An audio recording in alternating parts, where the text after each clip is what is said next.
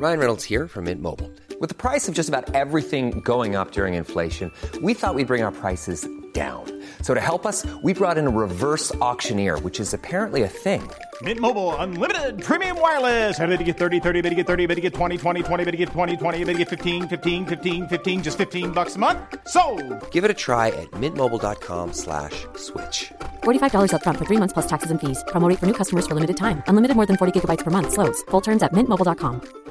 Hey, I'm Ryan Reynolds. Recently, I asked Mint Mobile's legal team if big wireless companies are allowed to raise prices due to inflation. They said yes. And then when I asked if raising prices technically violates those onerous two-year contracts, they said, "What the f*** are you talking about? You insane Hollywood ass." So to recap, we're cutting the price of Mint Unlimited from $30 a month to just $15 a month. Give it a try at mintmobile.com slash switch. $45 upfront for three months plus taxes and fees. Promo rate for new customers for limited time. Unlimited more than 40 gigabytes per month. Slows. Full terms at mintmobile.com. Mais en fait, euh, et là, là où souvent c'est pas compris, c'est parce que le ressort, euh, l'origine du vignoble du rêveur, c'est pas du tout un ressort. Enfin, évidemment que c'est un ressort personnel, parce que si j'avais pas eu envie, je l'aurais pas fait. Mais, mais c'est aussi un ressort un peu familial, parce que euh, c'était aussi l'envie de, de- de donner à la maman euh, une suite à son vignoble. Quoi. Bienvenue sur le podcast du raisin et des papilles, le podcast qui vous parle du vin et de l'art de vivre en Alsace. Le bon vin, celui que tu bois avec tes copains, celui qui te donne des émotions. Vous aurez aussi nos coups de gueule et nos coups de cœur. Ouh là là. On va faire le trou normand, le calvadis sous les graisses, l'estomac se creuse et il n'y a plus qu'à continuer. Ah bon Voilà, monsieur. Oui. Mais que- comment on boit ça? Du sec. Hum, attendez. Moi c'est Mika, Moi, c'est Adrien. bienvenue dans cet épisode du raisin et des papilles. Bienvenue dans cet épisode du raisin et des papilles. Moi je suis content parce que euh, aujourd'hui on est de retour euh, euh, à Bergheim. Ça te rappelle des choses? Salut Adrien. Bah bien sûr que ça me rappelle des choses. En plus, on est à côté de Ribeauvillé, donc il y a pas mal de, de joyeux vignerons dans le secteur. Et euh, ça fait plaisir d'être là. Salut Mickaël. Alors euh, aujourd'hui, ah pour une fois il a pas vendu la mèche, il a failli, il a failli le faire. J'ai failli le faire. il a failli le faire. Ce sera sur le titre du podcast, donc il n'y a pas besoin de vendre la mèche. Celui qui a cliqué, ça. normalement, c'est déjà qui on va voir. Non parce que forcément bah, on a eu le père et, on- et du coup aujourd'hui bah, vous l'aurez compris, euh, enfin en tout cas j'espère, on est avec Mathieu Daïs. Salut Mathieu. Bonjour, euh, bonjour tout le monde. Merci d'avoir accepté euh, cette invitation. Il était évident, bah, toute façon, euh, depuis le début, tu étais sur la, sur la wishlist, tu vois, mais une fois qu'on fait tout le barin, il fallait bien qu'on arrive dans le Haut-Rhin et, et c'était, c'était important. De parce que je suis certain que personne ne connaît ton parcours. Alors mon parcours, mon parcours, il est un petit peu atypique parce que c'est un parcours. Moi, j'ai, j'ai- j'étais proche du monde du vin et du domaine quand j'étais tout petit. Mhm. J'ai grandi là-dedans. Je veux dire, j'ai grandi au milieu des tracteurs. euh, Je pense qu'il ouais, suffit de me voir faire marche arrière avec une remorque pour comprendre que je suis né dedans. Ouais. Et, et en même temps, euh, j'ai vécu un moment euh, assez éloigné parce, parce que bah, c'était familialement une période un peu plus compliquée. Mes parents qui se séparaient, des choses comme ça. Donc on va dire que l'adolescence, j'ai vécu un petit peu plus à, à- à l'écart du domaine.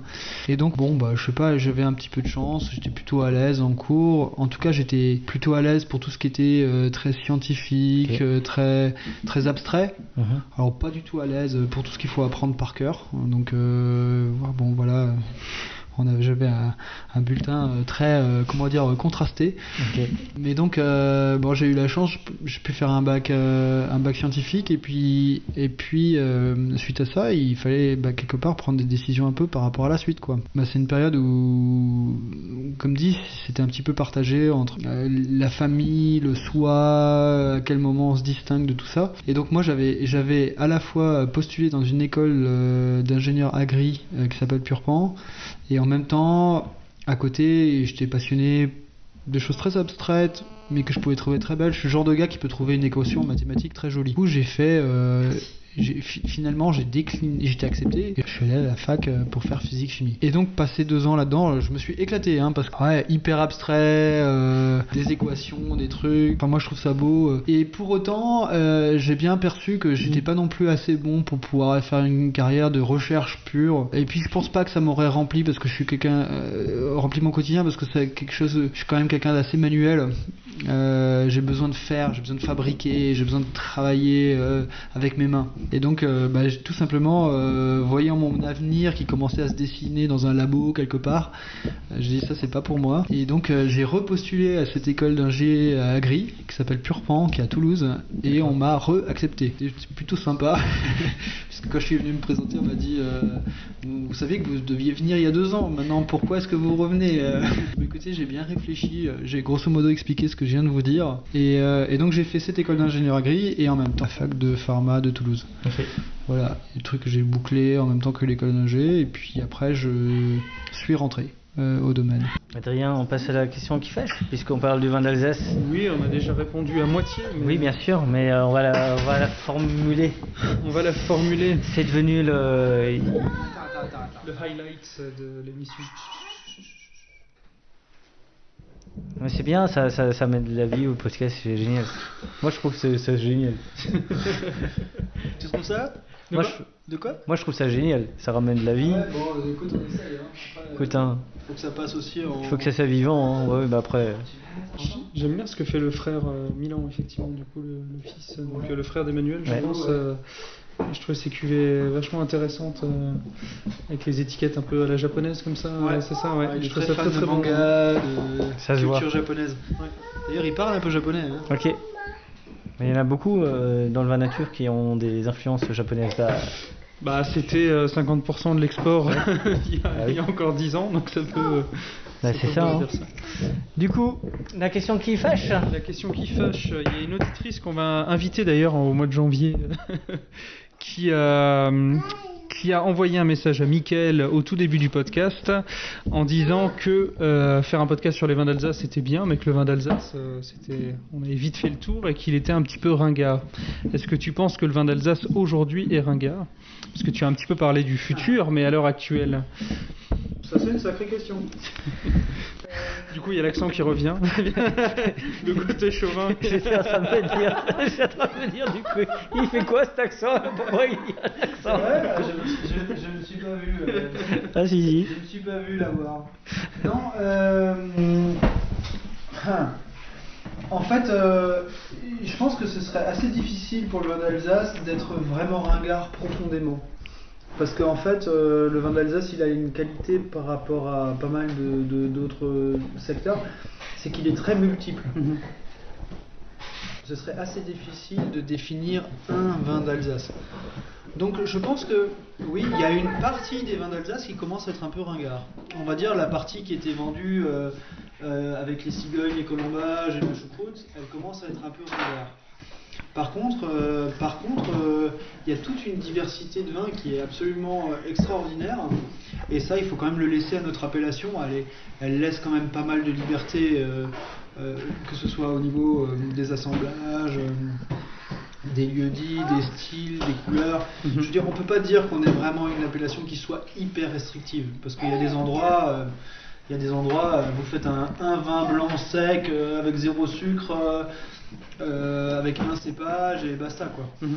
Donc euh, non, l'Alsace elle est très multiple. Par contre, je pense que clairement il y a une forme de révolution à mener dans le futur pour qu'elle continue d'être en mouvement et qu'elle s'assoupisse pas en fait. C'est qu'il n'y a personne qui a été viré de la OC Alsace euh, comme, Non, comme et- dans certaines autres régions. quoi. Et, et d'ailleurs, c'est un des points, un des autres points qui est marquant si on s'intéresse à l'Alsace, c'est de se rendre compte que finalement, il y a, il y a personne qui est sorti de l'appellation. Non. Il y a maintenant sp- spontanément un ou deux, mais Quel- Quelques, quelques cuvées d'un vigneron, mais il n'y a pas un vigneron où toutes euh, ces cuvées sont passées à côté. Quoi. bon, ça commence quand même à venir tout doucement. Mhm. Mais, mais ce que je veux dire, c'est que historiquement, c'est pas le tempérament alsacien de se mettre à part. Mhm. Et de sortir, euh, il est trop fier de- du mot Alsace pour, euh, pour dire que lui, il fait pas du vin d'Alsace, quoi. Fille 2, après femme 2, mais... Ouais. Mon histoire avec le vin, bah écoute, je crois que ça commence euh, comme toutes les filles de vignerons. euh, bah, je je crois que ça commence dans le ventre quand ta maman elle boit une gorgée de vin, non Elle se dit, oh, ça va passer. Ouais, ouais, c'est bon, elle aura rien. euh, Euh, c'est que de la nature. Ouais, voilà. Donc moi, ça commence quand je crois que j'annonce à mon père que je vais devenir œnologue, enfin que je veux faire des études d'œnologie, et mon père me dit, tu vas jamais autant t'ennuyer de ta vie si tu fais ça. Chose. Les, vins de, ta famille, tu les faisais goûter à tes professeurs du coup? À, l'époque, pas du tout. Mhm. À, à l'époque, pas du tout, parce que déjà, déjà, ça servait à rien. Parce qu'à un moment donné, c'est, enfin, je veux dire, euh, tu, c'est quelqu'un qui est convaincu, tu vas pas essayer de d'être euh, le, le troublion du, de l'école pour, euh, enfin voilà, dire ah non. Mais tout le monde savait déjà que mon père était dans le vin nature, donc dès que forcément il y avait un professeur qui osait aborder la biodynamie en disant qu'il y avait les uluberlus, euh, et du coup non, je vais pas essayer de de de de convaincre. euh, De toute façon, je crois que j'ai jamais essayé de ça parce que ça sert à rien. Je crois que le vin parle de lui-même et et c'est pour ça qu'aujourd'hui, par exemple, euh, les, les vins oranges qu'on fait, euh, tu vois, ils ont pas, be- on n'a pas besoin de de dire non, le vin orange c'est super bon ou tu goûtes et puis tu te fais ton avis et puis après peut-être au départ t'aimeras pas et puis tu reviendras dessus et puis euh, et puis voilà puis du coup euh, du coup on s'est rencontrés euh, enfin je faisais mon stage d'ailleurs d'onologie en. Alsace Parle-nous de la rencontre. non mais la rencontre la rencontre c'est vraiment euh, la, la rencontre c'est tout banal c'est une fête du vin vraiment moi je suis en stage en Alsace euh, et puis tout le monde me parlait voilà de de de, de Dice. Moi où ils faisaient du de, comme j'ai dit de l'assemblage. Ouais, les gens étaient moi je me choqués. disais mais euh, parce que moi mon père en faisait déjà de énormément enfin enfin il faisait il y avait que ça hein, dans ses cuvées. Donc j'étais ah bah, ouais bon. Et puis on s'est rencontrés à une fête du vin mais mais rien ne s'est rien ne s'est passé à ce moment-là. Et euh, toi, t'es une rêveuse aussi? Et Puis du euh, rêveur, rêveuse. T'as toujours été rêveuse? Ouais, je- non je pense pas. Euh, non moi je, je crois que je suis plutôt euh, je sais pas j'aime bien rigoler mais rêveuse euh, Non, plutôt les pieds sur terre ou cartésienne. non donc c'est lui- donc c'est Mathieu le rêveur. Je- non c'est l'oncle C'est l'oncle. C'est l'oncle le rêveur, c'est c'est- c'est ça, ça fait référence à l'oncle. Non, je crois que tous les deux avec Mathieu, on est. Enfin, je sais pas, moi j'ai une définition du rêveur où euh, le rêveur il, il, il, il, il aboutit. Enfin, il, fait jamais euh, final ce que ce qu'il rêve. Et nous, euh, enfin peut-être plus Mathieu même qui. Quand il a décidé un truc, euh, ben voilà, euh, il s'en donne les moyens et, puis je crois que je suis plutôt, je suis plutôt là-dedans. Tu vois, on a, on a un but et puis on, moi j'adore trouver les solutions pour arriver à ce but. D'accord. Bah, du coup, je vais te poser la question Jean-Michel Dice. On a rencontré Jean-Michel. Dice. euh, du coup, le beau-père. Mais alors, ça, c'était pas prévu. Non, ça- Euh, en fait, euh, de ce qui est, on a eu une grande longue, un long entretien avec Jean-Michel euh, il y a bah, le 25 août. C'est une date que je connais bien puisque c'est le jour de mon birthday. Ah oh. Donc oui, je m'en suis fait un cadeau. C'était, c'était mon cadeau. C'est quoi pour toi un grand vin? Alors, je, je pense que le grand vin déjà, il, il change de définition en fonction des années. Hein, Enfin, c'est c'est pas quelque chose qui est immuable. De toute façon, euh, les- le vin euh, et la, comme la mode, c'est pas des choses qui enfin, ça, change. Alors moi, pour moi, le grand vin, c'est c'est quelque chose qui est super bon aujourd'hui. Enfin, euh, par exemple, c'est du 2020, ça se met en bouteille euh, un an après. Donc là, quand on va le mettre en bouteille, ça sera de suite buvable et ça sera très grand dans 20 ans. Ça, c'est un, ça, c'est un grand vin. Et c'est un vin qui a du sel en finale de bouche. Place à la dégustation.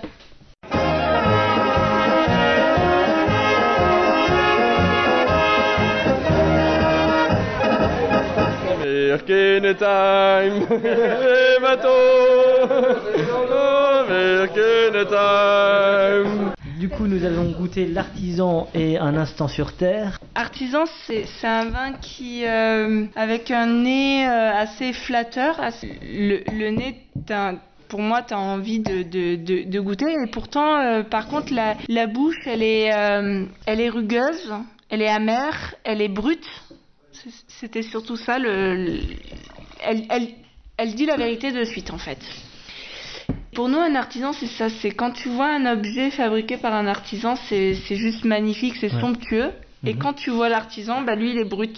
Il a des, c'est- vrai, il a des mains, elles sont rugueuses. Et, euh, et c'est pour ça qu'on a appelé ce vin, euh, ce vin artisan. Il était brut. Surtout euh, le- la première mouture euh, 2016. Ça, c'était. Ouais, mais c'est magnifique avec la main devant. Ouais. Et je vais parler de l'artiste? C'est- C'est Mathilde Lécoté. Ok. Qui est donc c'est sa main? C'est pas sa main. Parce que ça, sur l'étiquette c'est une main euh, sur un fond bleu, le main rouge. Alors c'est des légumes, tu disais. euh, Ouais, au préambule. exactement. Ok. Et en fait, ça va vachement avec notre philosophie. Parce que les trois cuvées de macération, en fait, c'était fait par la même artiste, donc euh, singulier, artisan et un instant sur terre. En fait, c'est à chaque fois que des légumes. Et en fait, c'est une série de photos, c'est des Ouais. photos qui, qui sont là pour, euh, pour dire euh, attention, euh, le gaspillage alimentaire. D'accord. Ok. Donc ça a un sens en plus. Exactement. Et surtout, un instant sur terre, ça c'est c'est la cuvée qui a le plus de sens parce que tout, il y a trois terres.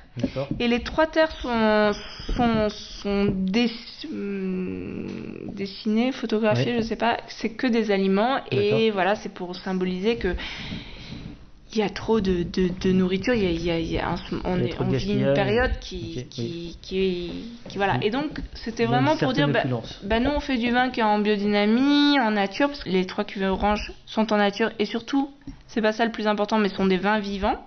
Et du coup, ça va aller juste avec l'étiquette. Enfin, voilà, qui, qui, qui dit, bah, il faut moins acheter, mais mieux acheter. Ok. De nourriture. Voilà. Non, c'est vrai, Non, mais important. moi j'aime bien.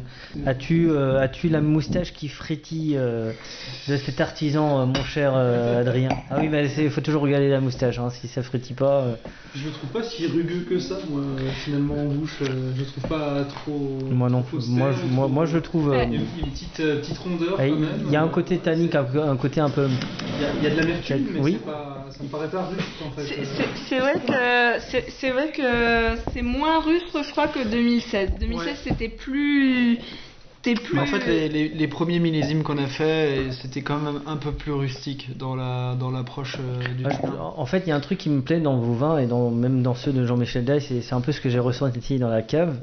Euh, moi, je fais beaucoup de méditation, mais ces genres de, ces genres de, de vins que j'aime bien prendre, euh, voilà, me poser, et, euh, penser à rien et juste euh, à une relation entre lui et moi. Ça, alors, ça me fait pas pour beaucoup, mais en tout cas pour, euh, pour eux, pour ce vin-là, ça me, ça me donne une envie de, de méditer, de, enfin, je les trouve très médiatiques. euh, Connecté à l'instant présent. mais vraiment, vra- on est vraiment dans, Je dans, pense, que dans- je pense que justement ça fait partie de, les, de, les- de la caractéristique d'un grand vin, c'est qu'en fait euh, il faut le temps de pouvoir le comprendre et l'apprécier. C'est pas des, c'est, hum, je pense que la notion de temps en fait elle est importante sur la question du, de la- de la- du grand vin.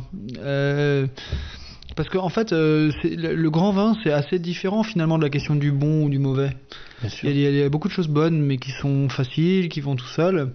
Et pour moi, le grand vin, euh, c'est quelque chose qui a besoin de temps. Et pas forcément besoin de temps juste pour bien se présenter, mais besoin de. Parce qu'on dit toujours, ah, le- la bouteille qu'il faut faire vieillir et vieillir et vieillir, c'est pas le bon moment, je sais pas quoi. Non, c'est pas forcément ça le truc. euh, Quand je parle de vin de temps, c'est plutôt le temps qu'elle va discuter avec toi. Et, et du coup, la longueur, euh, la, la durée de l'échange, quoi. Ouais. Et, et pour moi, c'est ça la vraie signature d'une grande bouteille. Je quoi. trouve que ouais, vous avez un- bon, sur Jean-Michel, enfin sur sur le domaine Marcel Day, c'est c'est c'est vraiment les deux les deux aspects, c'est vraiment des, des vins que tu as envie de profiter en fait. Des limites euh, alors t'as envie de les en vin ça se partage. Mais bizarrement, j'ai envie d'être parfois un peu égoïste et le garder pour moi. Enfin, juste, euh, voilà, juste lui, moi, peut-être un bouquin et, euh, ou un bon disque, voilà. En fait, il y a quelque chose qui est pour moi qui signe les vins du vignoble du rêveur, c'est que c'est vrai que c'est un peu un équilibre entre Emmanuel et moi. Et, et Emmanuel a énormément de spontanéité et, et, et elle est très très ouais, directe et, et dans le bon sens du terme, dans le sens euh, de prendre soin, mais très directe. Et, et moi, je suis peut-être parfois un peu plus en retrait et et, euh, et en fait, les, les, et puis j'aime les, les choses complexes et tout, et parfois trop. Et en fait, euh, l'équilibre entre ces deux, finalement, c'est vrai que sur le vignoble du rêveur, ça donne des vins qui sont qui est à la fois euh, sont spontanés, euh, clac, et en même temps où il y a une vraie longueur et un vrai déroulé. Et je trouve que c'est là que c'est assez joli en fait. euh. T'en as pensé quoi de ton de, de cet artisan? De l'artisan là qu'on est en train de boire.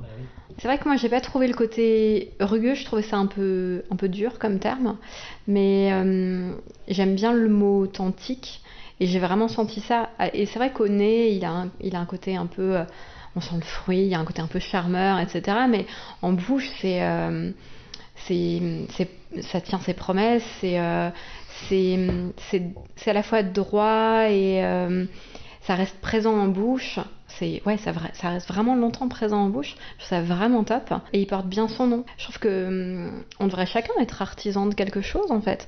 On parle depuis tout à l'heure de, euh, conscience, de méditation, de tout ça. Euh, si, euh, si chacun, on prend notre verre et qu'on prend une gorgée en pleine conscience, qu'on se dit waouh, c'est un vin qui est fait dans le respect de la terre, qui est plein de qui est plein d'amour aussi, qui est fait avec, avec sens. Franchement, ça apporte une expérience qui est, qui est géniale et qui est hyper intense. C'est que du kiff, hein. vraiment, c'est top. Voilà. cuvée de vin nature, ça que du kiff. C'est que du kiff. Et du coup, alors moi, euh, alors j'ai beaucoup aimé l'artisan, mais mon vrai coup de cœur, c'est, ça reste quand même un instant sur terre. Alors si on peut en dire. euh, Eh ben tiens, euh, on va parler du beau-père. ah non, bah. c'est vrai. Vas-y. Non, parce que c'est quand même. En fait, Mathieu, il faut expliquer. Ah, Tu peux juste rapprocher. Ah oui, pardon. Math- Mathieu, alors, a absolument. euh, Je, je sais plus s'il a raconté l'histoire ou pas. Euh, première cuvée de, de, de singulier, euh, Jean-Michel euh, veut absolument pas parler de, de, de singulier. Il veut même pas goûter. C'est lui la macération, c'est un truc. euh, il, ça casse le terroir. C'était une autre façon. En 2013, il faut il faut reparler, euh, remettre les choses dans son contexte. La macération, c'est quelque chose qui, euh, on, on, en, on en entend euh, vaguement parler. euh. Bon, du coup, on n'en entend vraiment pas parler. Jean-Michel ne veut pas non plus en entendre parler. Et donc, euh, Mathieu euh, en fait de son côté euh, et lui fait goûter quand c'est mis en bouteille. On est des gens assez précis Mhm. et on, euh, on est, je pense qu'on est, euh, on a une certaine forme d'exigence dans ce qu'on fait. Mhm. Ben, en, en 2013, cette première cuvée, c'est vrai qu'on n'a pas vraiment accordé nos violons et c'était plus une pulsion de ma part de, un moment, prendre ces raisins et les mettre dans une cuve pour euh, lancer un truc. C'était pas forcément non plus les plus beaux raisins pour faire ça. Et donc, euh, entre nous, ça a aussi créé une certaine forme de, de friction ou quoi, mais qui est due à plein de choses, hein, euh, qui, est, qui est voilà. Mais c'est vrai que mon père, c'est, en fait, il a vraiment eu besoin de se rendre compte des choses avant d'y adhérer. Ouais. Et, et par contre, là où c'était, là où Et attends, chouette, alors, je, que- je, je, je continue sur l'histoire. Et donc, euh, il veut pas en entendre parler, c'est pas possible, un vin orange. Et alors, la première fois, on- on le- donc c'est en bouteille, et je me souviens, on est dans le bureau où on fait goûter, parce qu'à un moment donné, il faut, euh, il faut faire goûter les vins. Et puis en plus on avait choisi, Mathieu avait fait les étiquettes. Moi j'étais j'étais là mais pas vraiment là. Enfin bref. Et on fait goûter le vin et puis euh, puis là juste on sert le vin et il regarde déjà la couleur et dit mais, mais c'est oxydé ça. C'est quoi ce truc? Et on lui dit non non euh, non non c'est- pas oxydé. euh. Et il goûte et il trouve ça super bon. Et il trouve ça génial. Enfin, il, dit mais mais c'est c'est dingue. Et là, je, je- alors je sais pas comment il revient euh, un mois après et il dit je sais, on va faire que de la macération et on va tout faire en amphore. et là, nous deux, on le regarde en se disant. euh, alors, il voulait pas en entendre parler il y a un mois maintenant. euh, c'est, euh, il veut tout faire. Et alors, il dit et on va acheter chaque une amphore pour chaque terroir. Voilà. Et on va faire un, un vin orange pour chaque terroir. Et on se dit, il est tombé sur la tête. Et alors on achète euh, finalement sous ses ordres. hein. Là on discute pas. Hein. On est vraiment, euh, on veut lui faire plaisir. On achète deux ans. Enfin Mathieu prend deux amphores et on, on met des raisins dedans. Et on sait pas ce qu'on, ce qu'on, on essaye hein. Parce que ça va donner, ouais. Et ça donne juste un instant sur Terre et c'est génialissime. Non, mais moi je trouve Et c'est est, très très bon. Je trouve que. Alors je sais pas ce que t'en penses toi d'un instant sur terre. euh, Du coup, ça, ça goûte. euh, on peut dire que finalement, euh, le beau-père et, et- et- et Jean-Michel et, et nous, euh, bah, tu vois, ça, Bon, ça a apporté c'est- ses fruits.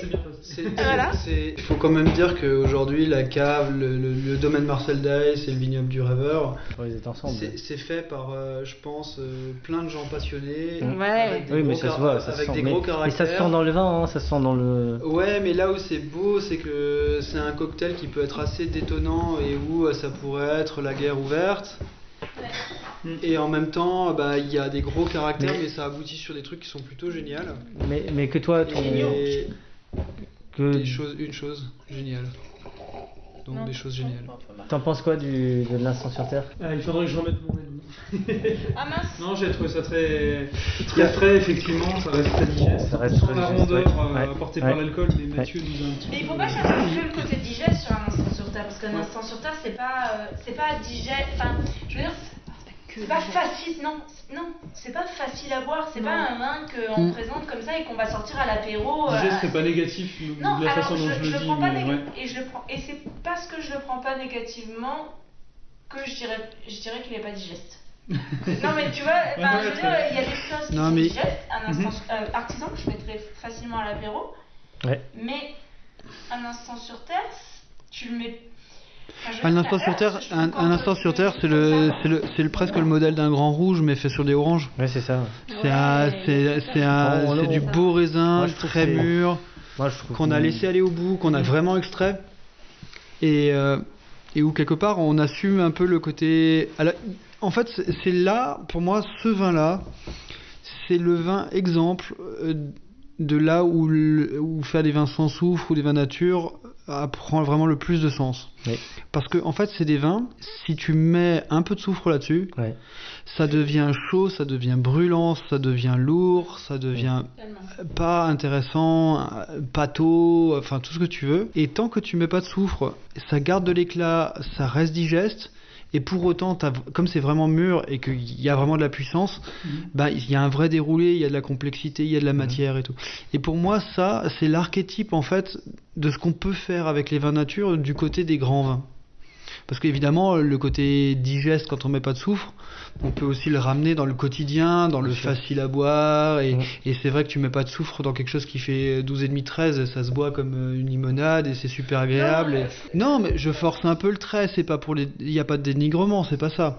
Ce fait de ne pas mettre de soufre, c'est vrai, rend les vins plus faciles à boire. Si, ils sont moins lourds, ils, sont, ils ont une esthétique qui est plus agréable euh, dans les abords. Et, et en fait, t'arrives à rendre vraiment buvables des vins qui, sur le papier, n'ont rien pour être vraiment buvables. C'est-à-dire, euh, si on prend un instant sur terre, euh, très peu d'acidité, des alcools très hauts, enfin ça, euh, c'est... Oh, Enfin voilà, le truc qui fait 15 degrés et demi euh, du Languedoc avec zéro acidité, euh, voilà. T'aurais pas envie de le boire. En tout cas, Et, et- et là, au contraire, bah, finalement, ça garde cet éclat, ça garde ce, ce, ce- ce côté euh, je t'emmène par la main. Ouais. Et pour autant, il y, a du vrai- il y a vraiment derrière Non mais de la longueur. moi je trouve que c'est, bah, on parle des grands vins tout à l'heure, je trouve que ça fait partie des grands vins, des grands moments. C'est un bon petit biberon ça. Le mot qui me vient, c'est puissant. Il y avait quelque chose de l'ordre de. En fait, c'est un, c'est un moment qui- qu'on n'oublie pas. Quand on parle. Enfin, moi, ce qui me vient quand on parle de grand vin, c'est aussi ça. C'est quelque chose qui te fait vivre une expérience forte à un moment. Bah, je m'en souviens, en tout cas, comme ça. Quel est le vin que vous prendriez pour euh, un premier rendez-vous galant, une première rencontre Qu'est-ce qu'on aurait bu Un instant sur terre. Un instant sur terre T'aurais bu un instant sur terre Ah moi je l'aurais mis pour la... Ok, après l'amour, tu mets quoi alors Si tu mets un Oui, instant parce sur- que alors après l'amour, Ah. on boit pas un instant sur terre. Non, qu'est-ce Après l'amour, qu'est-ce que tu vois Vibration, ouais, c'est pas mal, euh, vibration. Vibration, c'est bien. Oui. C'est beau, vibration. vibration, c'est bien. Vous avez l'air beaucoup plus raccord entre vous. euh, je me pose vraiment. Moi, je suis célibataire en ce moment, donc je me pose vraiment la question. Ah, t'as besoin de vibration Non, non, je non, vais, non, je vais on- euh, apporter des vibrations. Mathieu, Mathieu, quand on se rencontre, on aurait bu vibration. Non, ça, je t'ai bien amené. tu l'avoueras. Pardon. Ok.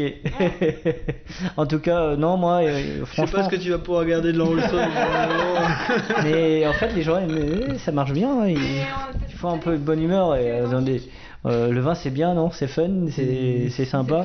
Franchement, celui que je garderai pour euh, après l'amour, c'est celui qu'on a le blanc, bleu- le, le blanc rouge. Donc, Ah, blanc sur rouge. Le blanc sur rouge. Le blanc sur. Ça. Ça, même il rend amoureux celui-là. hein, Ouais, moi, attention.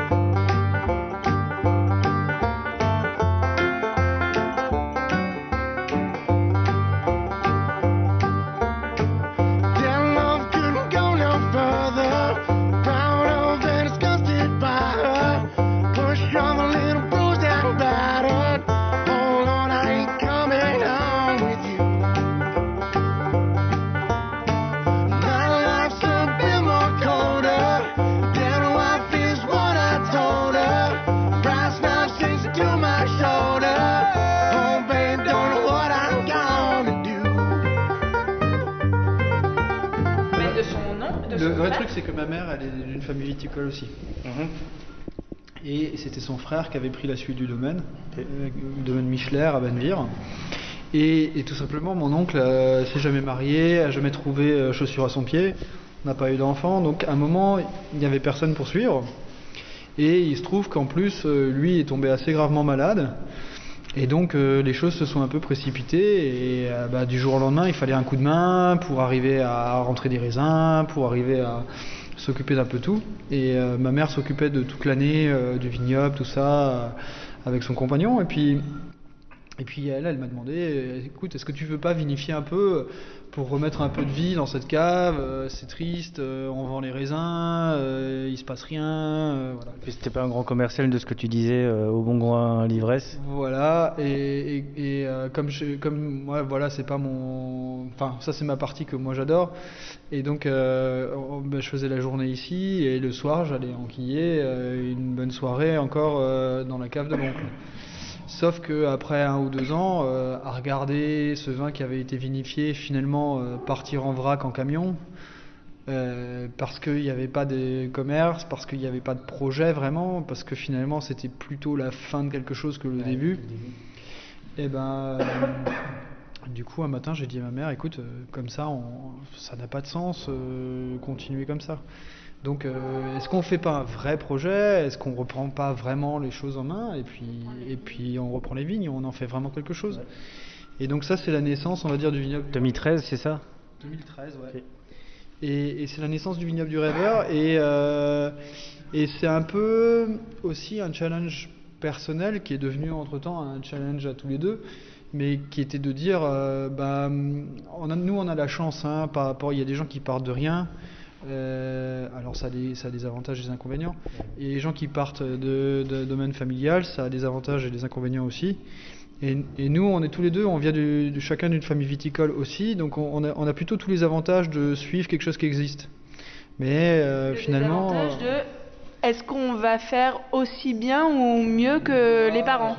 Est-ce On que nous attend euh, au, au tournant, exactement. Déjà, et puis en plus, il y a aussi une certaine forme de faut trouver sa place dans tout ça et à quel endroit est vraiment euh, euh, ta propre liberté, ta propre expression?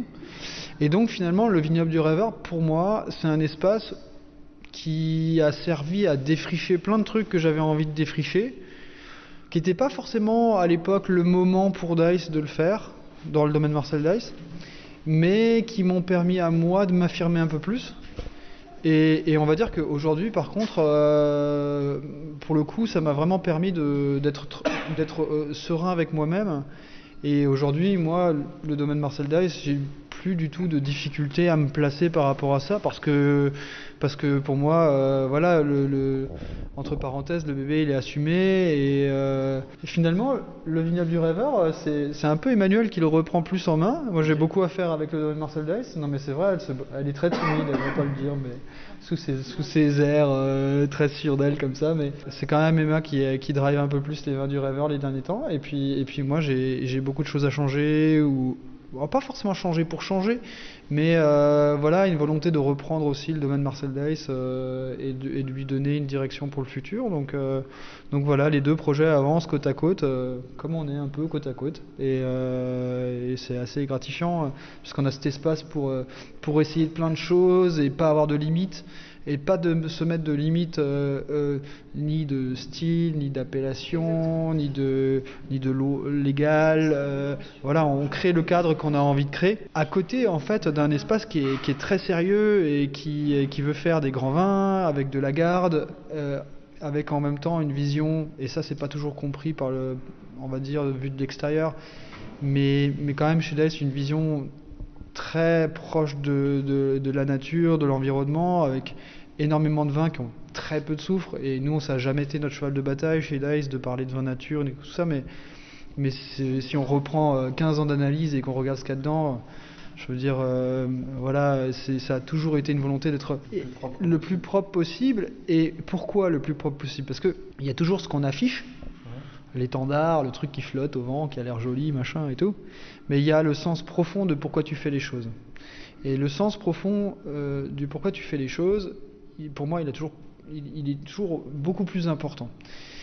Le sens profond qu'on avait là-dessus pour Dice, c'est que pour nous, l'expression d'un lieu, elle ne peut passer que par le fait que tu ne le maquilles pas que tu vas pas rajouter, enlever, gommer, arranger, euh, voilà. Et, donc naturellement, ça a abouti à des vinifications qui étaient très simples, très peu interventionnistes, où euh, on touchait le moins possible, où on avait envie de rajouter. Là, je parle du soufre, mais, c'était valable pour tout, de toucher vraiment le moins possible. Voilà. Et finalement, le vignoble du rêveur, ça a été juste un petit, un- une petite bascule de plus où on s'est dit bon bah là, on a entre parenthèses, on n'a pas d'obligation de résultat. Je veux dire, c'est normal. Quelqu'un qui achète une belle bouteille, euh, qui a quand même un certain prix, c'est normal. Il n'a pas envie de la, de la- de la vider à l'évier. Euh, et, et ça, tout le monde peut le comprendre.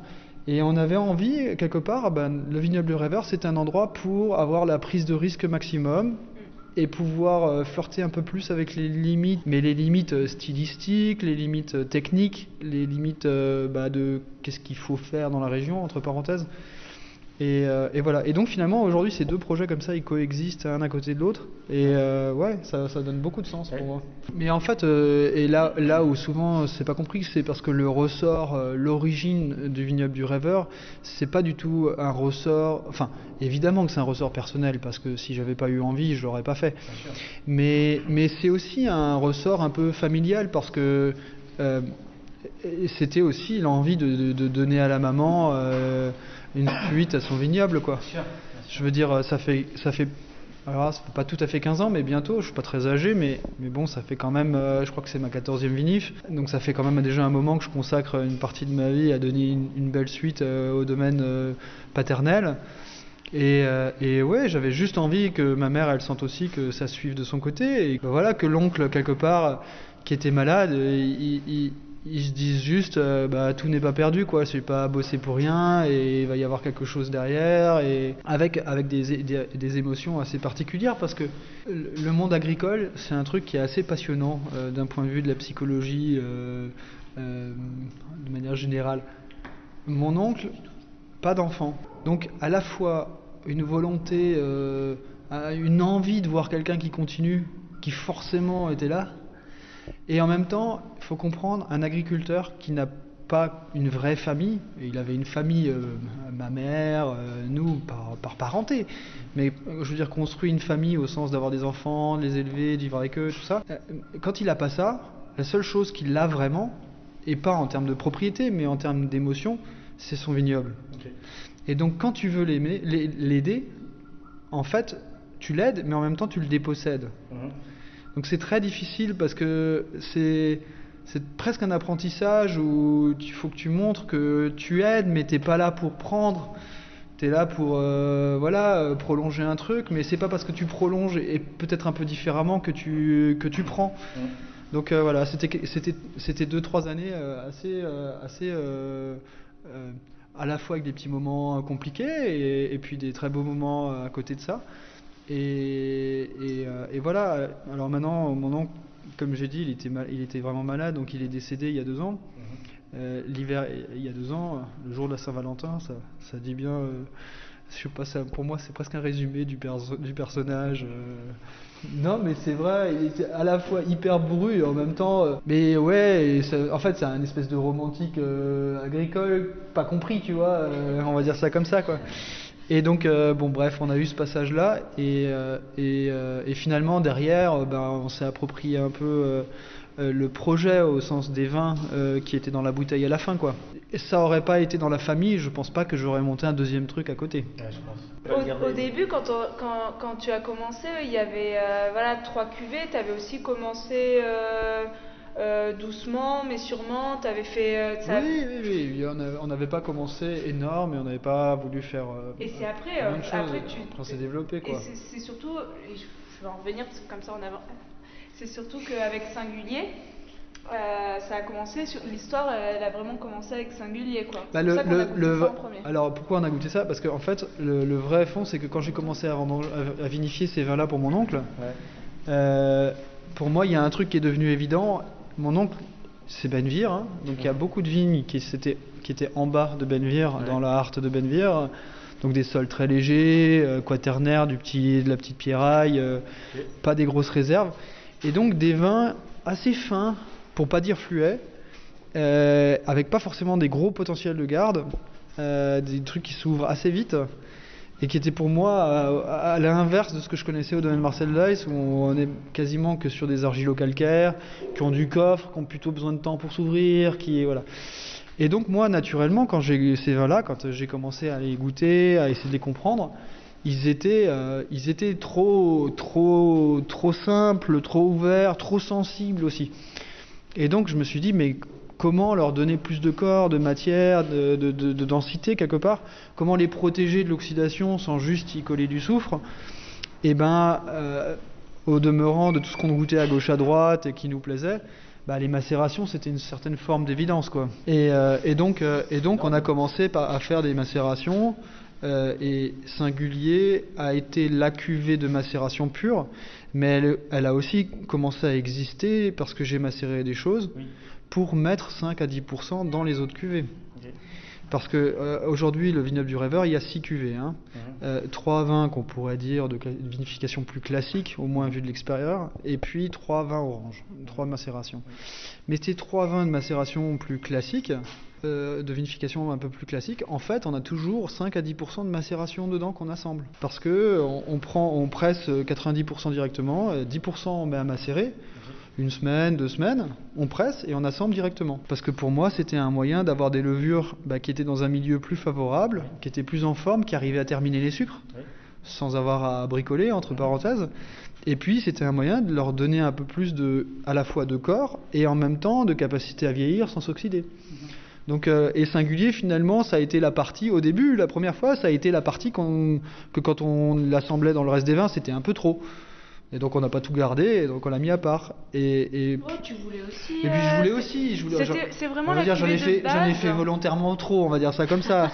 Mais euh, Puis c'était la cuvée de base qui faisait que pourquoi, pourquoi ça existait euh, le vignoble du rêveur? Parce que les, les deux premières au départ c'était. bah ça cherchait son sens quoi. Ça- exactement, parce qu'en plus ça partait de vignes qui n'étaient pas historiquement travaillées par le domaine Marcel Dice, donc plutôt des vignes, comme tu as dit, avec, avec un peu moins de caractère. Et là Ouais. on offrait du caractère à des vignes qui au départ euh, étaient travaillées vraiment. euh, Mais euh, par contre, c'était dans des lieux qui sont pas des grands terroirs, qui font pas des vins hyper Voilà. salivants, hyper complexes.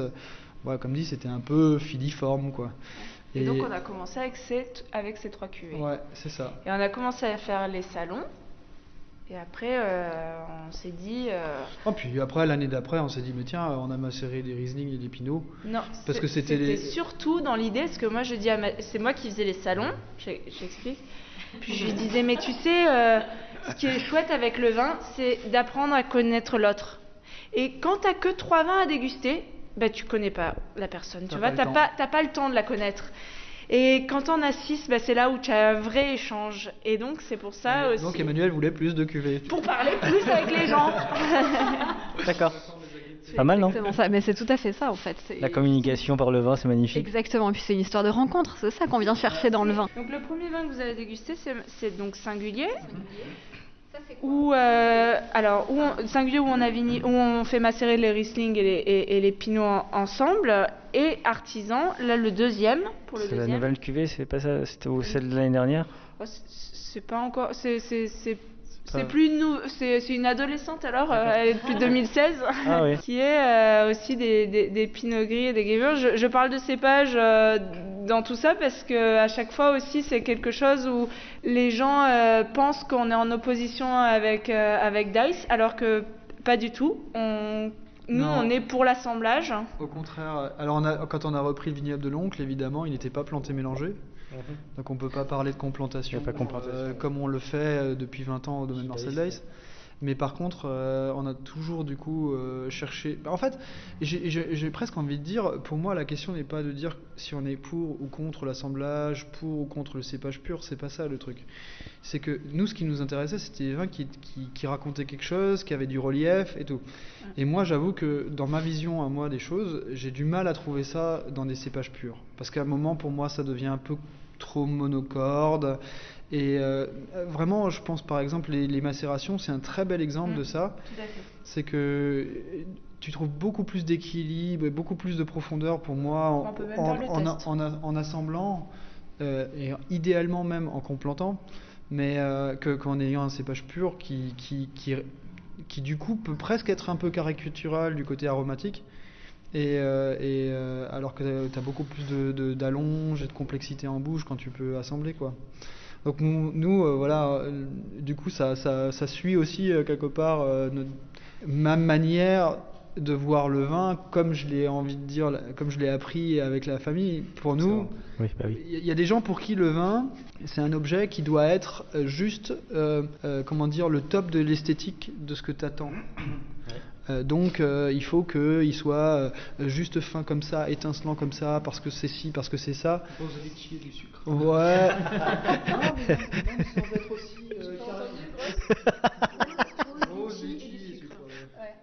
Non mais sans, sans même aller jusqu'à ce cliché, euh, t'as raison, il y a des vins c'est ça.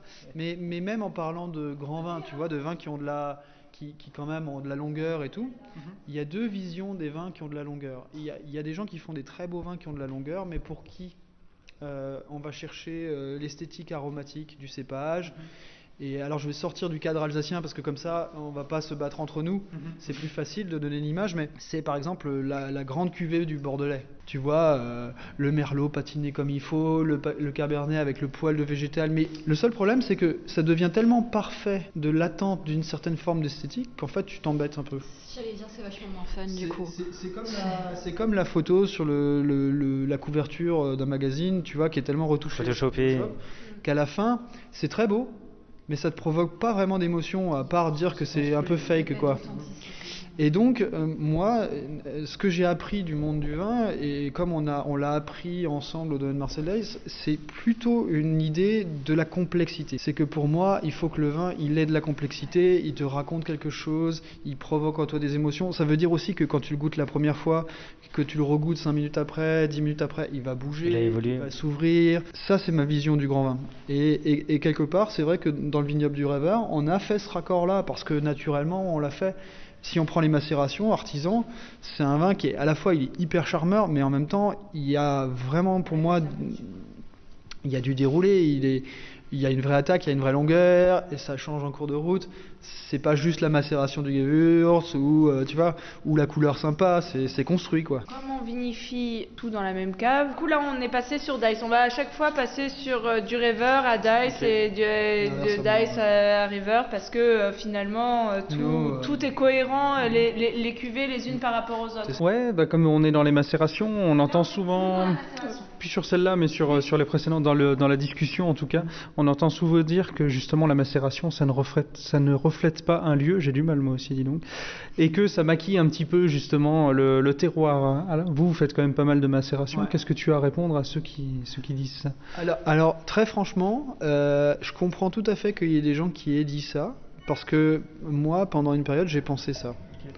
Et, j'ai pensé ça parce que pour moi, euh, le vin orange était un, domaine que, qui me plaisait quand je dégustais les vins à gauche à droite, mais euh, pour lequel j'avais pas une grande, euh, comment dire, beaucoup de références gustatives.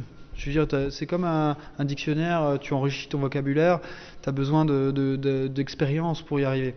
Et donc, quand on a commencé les macérations, pour moi, euh, pourquoi est-ce qu'on a, on a donné aussi le nom euh, singulier, artisan, et qu'on n'est pas allé dans les crus C'est parce que justement, pour moi, par a priori, c'était pas forcément des, fi- des- des signatures de lieux, ça les laissait pas assez voir. Juste, on va servir le, le vin de l'explication. Le vin de l'explication. Donc là, là c'est euh, Marcel c'est En un- fait, euh, donc Rêveur, c'est un peu notre, notre page blanche où on se, où on se permet tout. Et quand ça nous plaît, quand on, a, quand on pense qu'on maîtrise le sujet, alors on, on- on le remet dans Dice. Et ça, c'est vraiment la macération, quel- le, le, le, C'est l'arrivée du chemin parce que en fait, comme je disais, pour moi, le, au début, j'imaginais pas que les macération macérations laissaient transparaître cru. le terroir. Et en fait, bon, bah, ça fait maintenant, c'est le septième millésime qu'on en vinifie. Alors, c'est long et comparativement à certains, c'est beaucoup, et en même temps, comparativement à d'autres, c'est très peu.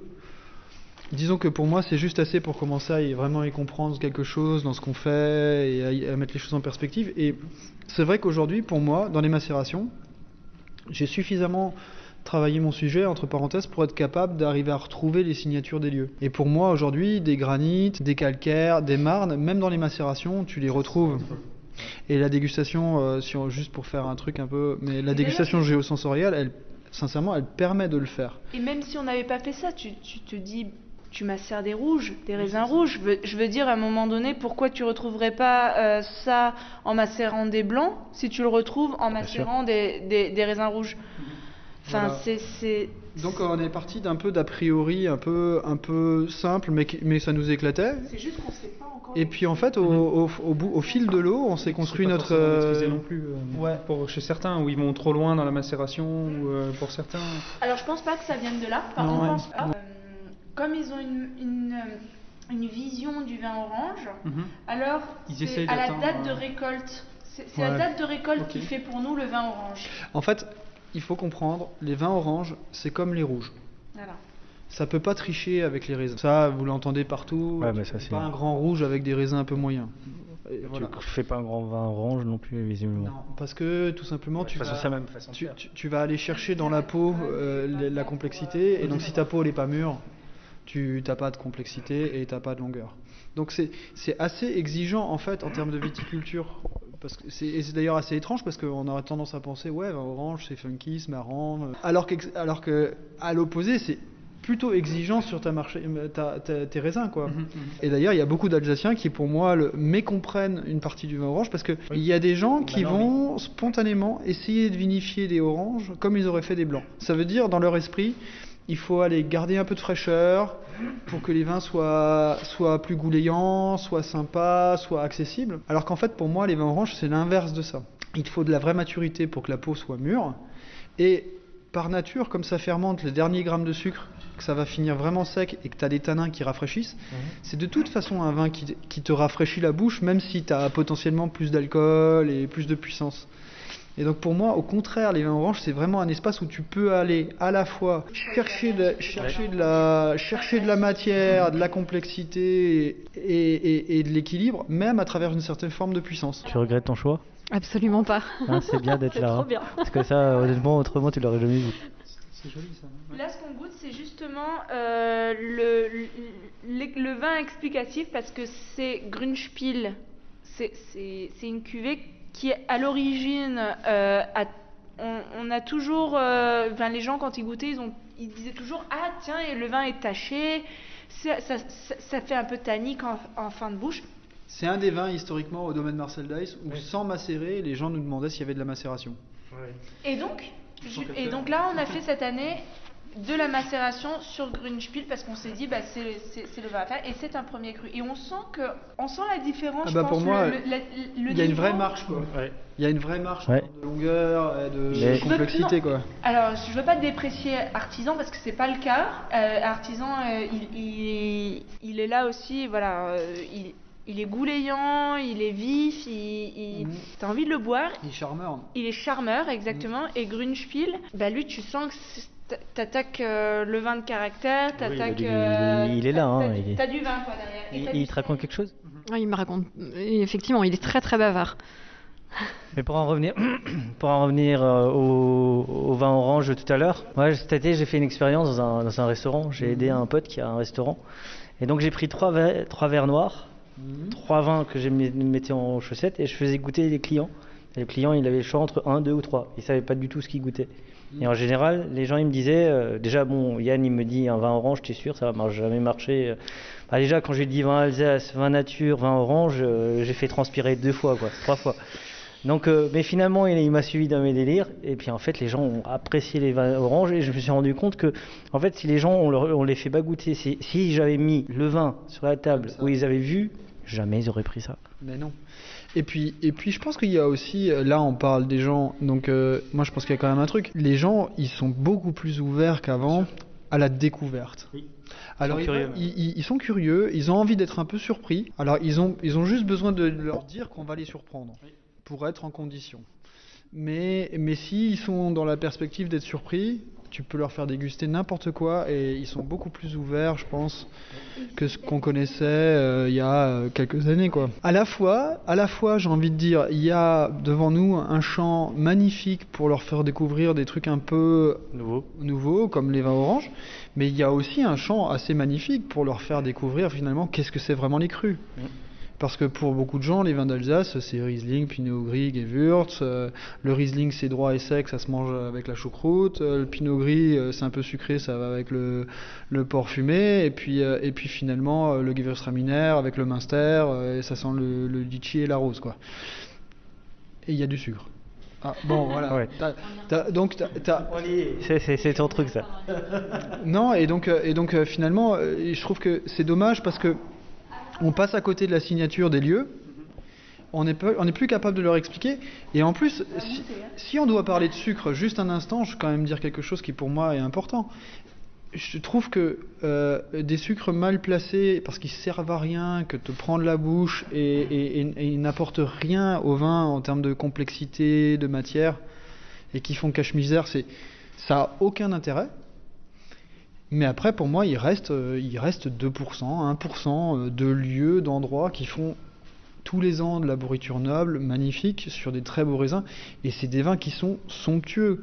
Et le problème, c'est qu'en fait, on a fait, avec le réchauffement climatique, parce qu'avant, c'était des exceptions. Hein, dans, dans un super millésime, les gens arrivaient à faire une sélection grain noble, du feu de Dieu, euh, voilà. Mais les 15 dernières années, avec le réchauffement, bah, les gens, ils ont fait... Oui, voilà, ils ont fait de la vendange tardive, euh, je veux dire, euh, pour le, la- le vin lui-même, juste pour la catégorie, parce qu'ils pouvaient le vendre un peu plus cher, et voilà. Et, et là, je pense qu'en fait, on a déséduqué les gens au Je pense grand aussi, vin, au grand vin où il y a un peu de sucre. Et donc, euh, moi, j'aime bien quand c'est un peu plus complexe que ça en a l'air. euh, Et c'est pour ça que nous, on va lancer une série là sur euh, les vins de lieu, que j'appelle les vins de lieu. Ouais. Et Florian Beck euh, m'a dit cet après-midi, c'est trop bien, il faut que tu fasses ça, il faut que. En fait, celui qui m'a donné l'idée, c'était Jérôme Neymeyer avec son dictionnaire. euh, Je l'ai posé sur la table en haut, là. Moi, je l'ai aussi à la maison. En tout cas, moi, je. On va, on va aller manger un Mont d'Or ensemble. Donc, euh, chers auditeurs, on vous aime bien, mais euh, on va être un peu égoïste. Euh, moi, je voulais juste, je voulais juste tous vous remercier. Merci Emmanuel, merci Mathieu. Alors, on a, on a discuté dans la cave. Je trouvais ça bien. C'est toujours des instants qui sont, qui sont géniaux dans les caves, et je trouve qu'on euh, bah, avec un verre forcément, Ah bah, avec, euh, ouais. avec un nectar euh, dans le verre, c'est encore, peu, c'est encore plus sympa. Euh, J'espère que c'était ce, ce moment passé avec nous vous aura plu. Euh, alors, il y avait les enfants, il y avait le Mont d'Or, il y avait le, c'était vivant, mais en fait comme les vins finalement. Mhm. Il y a un instant sur terre. c'est bah, une histoire de vigneron. Alors moi je vous propose que avec les vibrations, en tant qu'artisan, on termine cet instant sur Terre sur juste un mot. On lève nos verres Et on est en Alsace. Attends, mais Manu, Manu, il a déjà. Ah bah il faut remplir les verres. On, on lève- Mathieu, on lève nos verres à la santé des gens. On est euh, bien tous. Euh, spécial Covid, hein. Bissom N'oubliez pas de partager et de liker cet épisode. Nous serons diffusés sur Spotify, Deezer, SoundCloud, YouTube. Si vous avez iTunes, mettez 5 étoiles et un commentaire. Enfin, le vin reste de l'alcool. Buvez modérément, partagez ce breuvage entre vous, mais surtout, ne mettez pas votre vie en danger.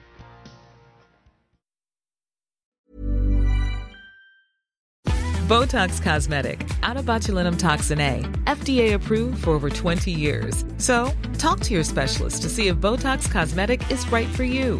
For full prescribing information, including boxed warning, visit BotoxCosmetic.com or call 877-351-0300. Remember to ask for Botox Cosmetic by name.